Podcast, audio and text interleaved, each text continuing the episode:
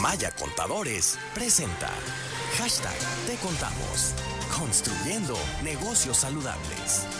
Bueno, saludamos con mucho gusto a la contadora pública Luz Guzmán, asesora fiscal y contadora pública de Maya Contadores. Bienvenida, ¿cómo estás, Conta? Hola, ¿qué tal? Muy buenos días, excelente, gracias, aquí estamos. Espero que también estén bien ustedes. Qué bueno que estás con nosotros. Oye, mira, eh, nos pregunta una de, eh, nuestras eh, radioescuchas, desde hace tres años, el portal de Hacienda te notifica que, bueno, le está notificando que tiene más de 25 mil pesos de saldo a favor. Sin embargo, a la hora de solicitar la devolución, manifiestan que no se pueden devolver ya que no están acreditables. Entonces, pues es a favor o no es a favor y lo puede recuperar o no, Conta. Mm, bueno, eh, primero se me hace curioso que el SAT, eh, el portal, le notifique que tiene a favor. Eso está curioso. Mm. Es probable que hayan presentado o una declaración anual y se haya determinado un saldo a favor y que al momento de haber presentado la declaración anual no haya procedido la devolución porque esas retenciones quizá no estén pagadas y por eso es no acreditable. Ah. Pudiera ser. Pero habría que ver si es un saldo a favor de IVA o de ISR, ver el detalle, con gusto, si gusta, le podemos asesorar para ver qué es lo que procede. Perfecto. Bueno, eh, otro de nuestros amigos es profesional de la salud y pregunta, ¿por qué no puede deducir ropa si invierte en batas médicas y en ropa especializada para su profesión? Le le recomendamos que se acerque con nosotros porque en varias ocasiones hemos comentado acerca de los requisitos de las deducciones y son dos básicamente. Uno, que sean estrictamente indispensables para la actividad y que reúnan los requisitos de forma que viene siendo, bueno, que esté amparado con un comprobante fiscal digital, que si es mayor de dos mil pesos, que se ha pagado con cheque, tarjeta de débito crédito, ¿no? ¿A qué voy? no todas las deducciones son aplicables para todo tipo de contribuyentes. Él lo dijo muy claro. Para él es indispensable, como para un ingeniero industrial que tiene que entrar a las fábricas, necesita cierto tipo de botas especiales, porque sin eso no puede entrar. Entonces, en estos casos estamos hablando que este tipo de ropa y calzado es estrictamente indispensable para mi actividad. Si yo tengo el comprobante fiscal digital, adelante, lo puedo deducir. Bien. Em, eh, mm, vamos con otro tema. Dice eh, por acá, cuando un contribuyente compra refacciones para su auto, le comentan que no se pueden deducir ya que no tiene acreditado el vehículo ante Hacienda. ¿Es así?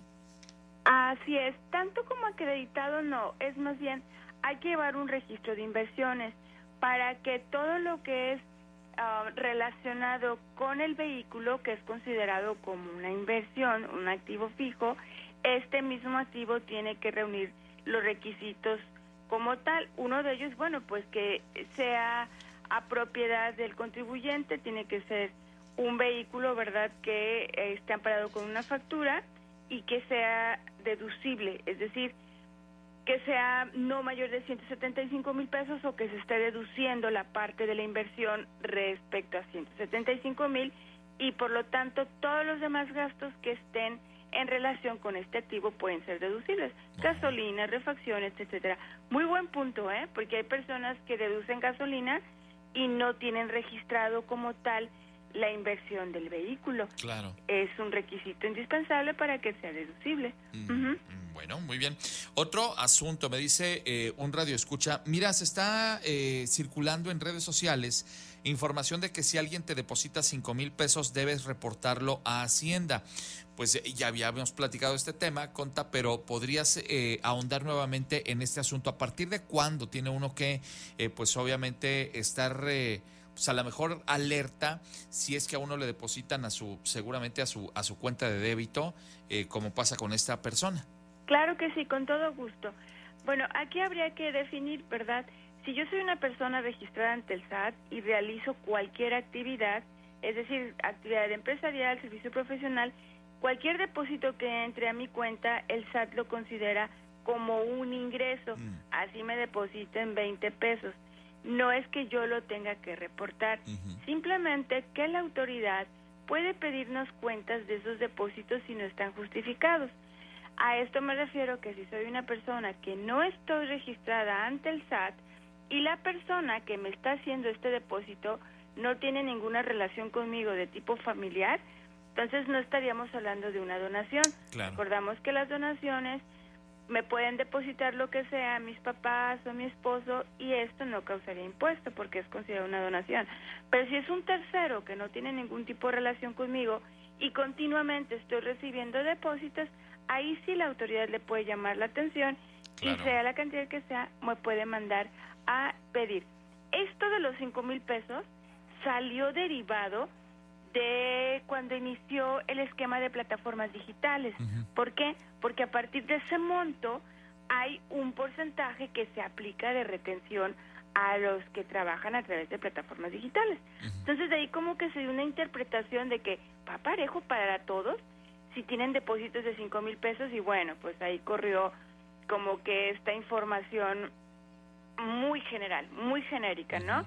Pero así como tal, no, no hay ninguna ley que obligue que a partir de cinco mil pesos, si me depositan, yo tengo que declararlo al SAT. Sino más bien el, el tema de que en general a partir de determinada cantidad el, el banco tiene que ser eh, eh, pues una, una retención justamente de eh, pues un porcentaje eh, al, al, quienes eh, están recibiendo depósitos, como tú has mencionado, contadora, no de un familiar, sino de un tercero constantemente y pues ya por cantidades eh, importantes, ¿no? Bueno, ah, existe la obligación de los bancos de informar al SAT, eso sí, es una obligación de informar cuando se reciben una cuenta, sea quien sea, depósitos de 15 mil pesos en el mes. Claro. Claro, claro. Muy bien. Eh, eh, finalmente nos dice nuestro amigo Luis Torres, oye, tengo una duda, ¿puedo facturar si no tengo firma electrónica? Mm, no, aquí sí va a requerir la firma electrónica avanzada, sea el régimen que sea, necesita la firma electrónica. Porque si no, pues no tiene manera de hacer, eh, pues de comprobar efectivamente que tiene estos datos fiscales y que está pues al corriente ahí con, con, más bien que está registrado ante la Secretaría de Hacienda. Contadora, quiero agradecerte mucho la oportunidad de platicar contigo esta mañana y que explica siempre de manera muy clara todos estos temas. Hay personas que seguramente nos están escuchando esta mañana y dicen, yo también tengo una duda, ¿a dónde la pueden hacer llegar? Claro que sí, con todo gusto. Pueden escribirnos a información arroba mayacontadores.com o nos pueden visitar a través de nuestras redes sociales, tanto en YouTube como también lo que viene siendo en Facebook. Mm, muy bien, pues eh, contado, eh, muchas gracias por estar con nosotros esta mañana. Te deseo un estupendo martes y nos encontramos dentro de ocho días. Muchas gracias, Ángel. Excelente día para todos y para ti también. Gracias. Es la contadora pública Luz Guzmán, asesora fiscal y contadora pública de Maya Contadores. En Maya Contadores hacemos algo más que consultar.